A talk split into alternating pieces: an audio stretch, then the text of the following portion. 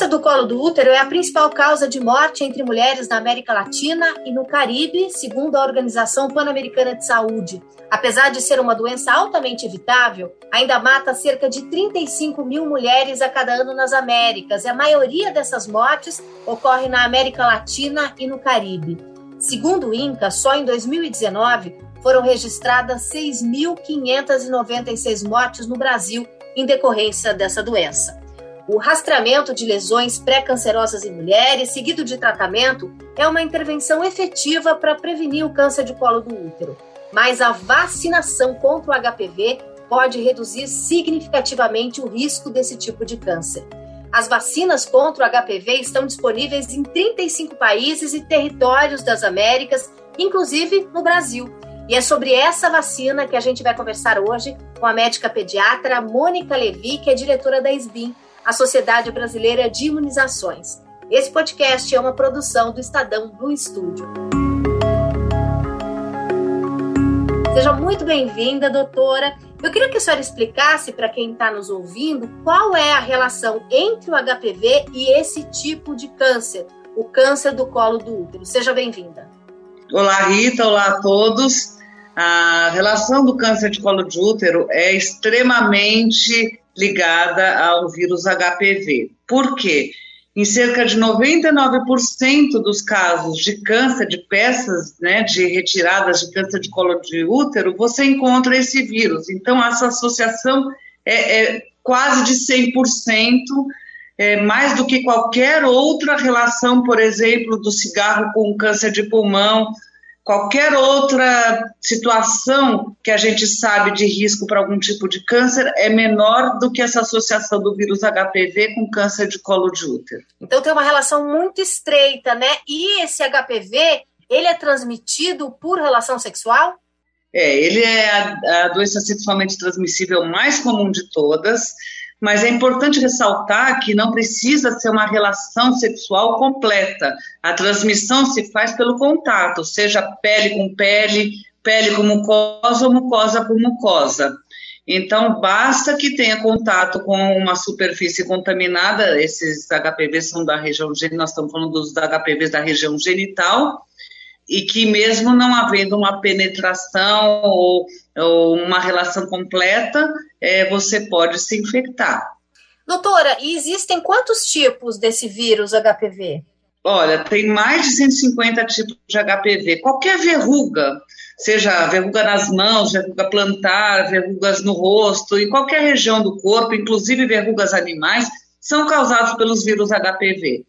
Só que cerca de 18 tipos são oncogênicos, oncogênicos são tipos causadores de câncer, é, na região genital e também na região de cabeça e pescoço. Então, o HPV ele é relacionado ao câncer de colo de útero, é relacionado ao câncer de vulva, vagina, de pênis, câncer de ânus e câncer de cabeça e pescoço, que é um câncer que tem ascensão frequente no mundo todo e aí é mais frequente, inclusive, em homens do que mulheres, cinco vezes mais comum no sexo masculino. Todos eles são relacionados ao HPV, mas não nessa proporção de 99%, como é no câncer de colo de útero. Agora, doutora, a senhora falou dessas, é, mais de, desses mais de 100 tipos de vírus da HPV, né? Quais tipos do papilomavírus humano são preveníveis por vacinação? Olha, aqui no Brasil, no momento, só existe a vacina quadrivalente, que pega o HPV do tipo 6, o tipo 11, o 16 e o 18. O 16 e o 18 são os HPVs que a gente chama de oncogênicos, né, que dão o câncer, são os dois tipos mais comuns de todos no mundo todo. 70% dos cânceres de colo de útero são causados por esses dois tipos. O HPV 6 e 11 eles são responsáveis por mais ou menos 90% dos casos de condiloma, verruga genital, que não é uma doença é, neoplásica, não é um câncer, mas é uma doença que causa um grande ônus para quem tem. É, e essa é hoje a, a, doença mais frequente de todas, no mundo todo, associada ao vírus HPV. Né, as verrugas genitais, o nome é, é científico condiloma culminado. Agora, doutora, o PNI, o Programa Nacional de Imunizações, ele oferece essa vacina quadrivalente que a senhora mencionou? Sim, é, essa vacina entrou no nosso Programa Nacional de Imunização, inicialmente só para as meninas de 11 a 13 anos e depois foi estendendo a faixa etária. Hoje ela está disponível de 9 a 14 anos para o sexo feminino e de 11 a 14 anos para os meninos. Desde 2018 entrou também o sexo masculino, né? Os nossos meninos adolescentes de 11 a 14 também passam a, a receber essa vacina gratuitamente. Mas é importante aproveitar aqui a ocasião para a gente dizer que pessoas que têm algumas comorbidades que baixam o sistema imunológico, é, pacientes que têm um câncer ou o vírus HIV ou transplantados, aí mulheres nessas condições recebem de 9 a 45 anos e homens nessas condições recebem até os 26 anos. Então, né, se tiver alguma dessas comorbidades, o SUS oferta a vacina HPV é, com idades bem posteriores ao que é feito na rotina na, nos postos de saúde.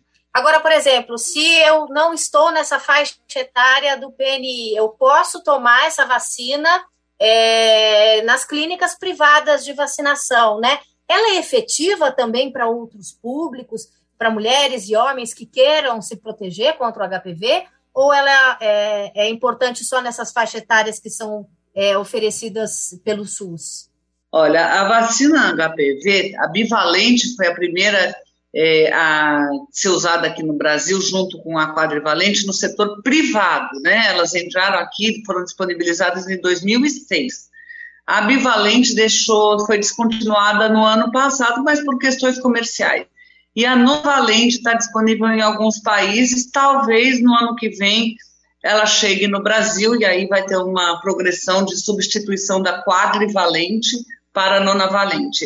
Mas vamos falar então da quadrivalente, que é a nossa realidade, né? É a única vacina que está disponível tanto no setor público quanto privado no país.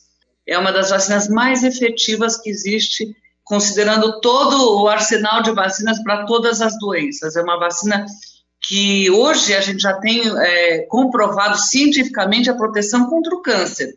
Mas nos primeiros anos né, da implantação dessas vacinas em programas de vacinação, o que a gente viu foi os desfechos primários. A gente viu reduzir a prevalência dessa infecção, quer dizer, em amostras de mulheres é, que submetidas ao Papa Nicolau, ao, ao rastreamento básico, você começou a ver uma redução da presença do HPV e redução muito grande dos casos de verruga genital. Na Austrália, por exemplo, que essa vacina foi implementada em 2007 com muito sucesso, tá? Primeiro para meninas, mas logo depois, em 2012, os meninos já entraram também e foi feita uma extensão de faixa etária para adolescentes mais velhas e adultas é, verrugas genitais ou condiloma passam a ser hoje uma patologia extremamente rara nos centros de, que tratam doenças sexualmente transmissíveis. Então, foram paulatinamente sendo demonstradas as eficácias para lesões pré-neoplásicas em anos, em colo de útero, é, em pênis, em cabeça e pescoço, e hoje a gente já tem é, países que demonstram a queda propriamente dita do câncer de colo de útero. Então, é uma vacina extremamente eficaz e muito segura. Esse é outro ponto importante. Isso que eu queria saber. Existe muita notícia que rola nas redes sociais falando sobre essa vacina, grupos de mães, grupos de pais. O, o Ministério da Saúde, inclusive, já se manifestou dizendo que as notícias falsas envolvendo essa vacina é, específica contra o HPV prejudica demais a, a vacinação, é um empecilho para o aumento vacinal contra o HPV aqui no Brasil. Dados da própria SBIM, né, a Sociedade Brasileira de Imunizações, que a senhora é diretora, disse que a primeira dose da vacina da HPV é, em 2020, né, foi aplicada em 70% das meninas, a meta era 80%, em pouco mais de 40% dos meninos, né? Nessa, na segunda dose, os índices ainda foram é, mais insatisfatórios, né? Porque é uma vacina com duas doses. Obviamente que eu não vou ficar aqui reforçando notícia falsa contra a vacina, então eu vou perguntar para você se a vacina contra HPV tem efeitos colaterais e se ela é realmente segura. Olha, esse ponto eu acho muito importante a gente esclarecer, porque os grupos antivacinistas, eles é, têm uma série de argumentos contra a vacinação de um modo geral, mas as vacinas contra o HPV, seja bivalente, a quadrivalente, a nonavalente, são das que mais despertam fake news é, e desinformação a respeito de vacina. Nós estamos falando de uma vacina que é extremamente segura, que tudo que foi adventado que essa vacina pudesse causar, doenças autoimunes, câncer, é, é, fenômenos trombóticos, tudo isso foi descartado. O que essa vacina causa, de fato, de efeito colateral, é basicamente é, reações no local, dor, é, às vezes um pouco de vermelhidão, inchaço no local de aplicação, muito raramente dor de cabeça, febre, até hoje eu nunca vi, por exemplo. Essa vacina, é, a gente lida com ela desde 2006, com a vacina quadrivalente, eu nunca atendi alguém que referiu é, ter tido febre, quando veio fazer a dose 2 ou dose 3, dependendo da faixa etária. Então, o que essa vacina causa, na verdade, é o que qualquer vacina ou qualquer procedimento com agulha pode causar. Reações de medo, de ansiedade relacionadas à picada. Por ser uma vacina que, que é recomendada na faixa etária de adolescente, onde essas reações ligadas à ansiedade são mais frequentes, as pessoas relacionam com a vacina HPV, mas não é o líquido, é, é o procedimento. Então, é comum a gente ter adolescentes e pré-adolescentes que passem mal de ter a, o que a gente chama de síncope, é, daquela taquicardia, aquela sudorese, uh, fica pálido, alguns chegam até até desmaiar. É um fenômeno rápido, passageiro, relacionado a isso que eu acabei de dizer, a ansiedade é o medo, tá? Mas é, é preciso tomar cuidado porque quando perde, quando chega inclusive a perder os sentidos, é importante a gente tomar cuidado para não haver queda e, e, traumatismo, né? Se machucar com a queda. Mas isso é um fenômeno que a gente vê, inclusive também às vezes dormência nas pernas, uma sensação de fraqueza, tudo isso é uma reação de origem psicogênica associada ao estresse, ao medo e, e uh, de picadas de um modo geral. Pode acontecer com qualquer vacina. Doutora, a adesão nos meninos, entre os meninos, é menor que entre as meninas, né? Por que, que é necessário que se também vacinem os meninos? No começo da história das vacinas HPV, a gente falava da vacinação do sexo masculino como se eles fossem os grandes vilões, é, que eles serviam de um reservatório de vírus e transmitiam para as mulheres. Porque era isso que a gente sabia naquele momento, que as mulheres tinham é, câncer de colo de útero e os, mulher, e os homens, em geral, eram, é, eram infectados, não tinham lesões e transmitiam para as mulheres nas, nas suas relações. E a gente viu que isso tudo era falta de conhecimento, porque conforme foram melhorando os, exames diagnósticos, as pesquisas foram sendo feitas, se pôde associar é, ao HPV doença no sexo masculino. Além do condiloma, que não é um cogênico, como eu falei, é a DST mais frequente de todas, mas é, relacionado ao câncer, a gente viu isso, câncer de ânus e câncer de cabeça e pescoço, patologias que estão em franca ascensão e que os homens são suscetíveis, sim, inclusive ao, ao câncer de pênis. Então, a proteção para o sexo masculino é muito importante também para proteger os meninos né, de futuros cânceres e futuros, futuras doenças associadas ao HPV. E também, quanto mais gente você vacina, a gente adquire aquilo que todo mundo está falando agora, de imunidade de rebanho com a Covid. Isso já se provou que com essa vacina, você vacinando mais gente, você interrompe a circulação do vírus. Isso é o que foi demonstrado na Austrália. Virtualmente acabou a transmissão do vírus em população que, que foi densamente vacinada e que se, da mesma faixa etária que tem relação sexual entre eles. Então a gente vê a importância de vacinar também os meninos para melhor controle da doença.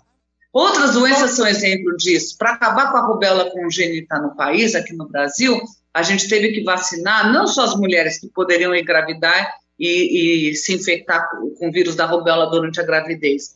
Para acabar com a rubéola e a rubéola congênita no Brasil, a gente teve que fazer campanhas em massa envolvendo também o sexo masculino.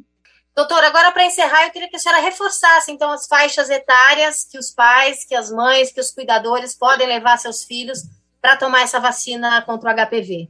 Olha, a vacina HPV quadrivalente ela está licenciada pela Anvisa a partir dos 9 anos para meninos e meninas e até os 26 anos para o sexo masculino e até os 45 anos para o sexo feminino. Embora existam é, situações de, de recomendação fora de bula, fora da idade de licenciamento. Mas a vacina está disponível e o grupo-alvo do Programa Nacional de Imunização é de meninas de 9 a 14 anos e meninos de 11 a 14 anos. Quanto antes se vacinar, melhor tá? Porque uma vez que a pessoa já se infectou, é, a vacina não tem o benefício para aquele vírus que, ela que a, a, a, o adolescente já possa estar infectado. Claro, ainda é recomendada a vacinação, porque vai se proteger contra os demais vírus HPV, é, mas não é uma vacina terapêutica, ela não vai tratar, ela não vai tirar o vírus daqui já infectou uma pessoa, por isso a gente faz em idades precoces, antes da exposição ao vírus pela relação sexual. Obrigada, doutora. Eu conversei com a médica pediatra Mônica Levi, diretora da SBIMP, a Sociedade Brasileira de Imunizações. Esse podcast é uma produção do Estadão Blue Studio. Obrigada a você que nos escutou. Até a próxima. Thank you.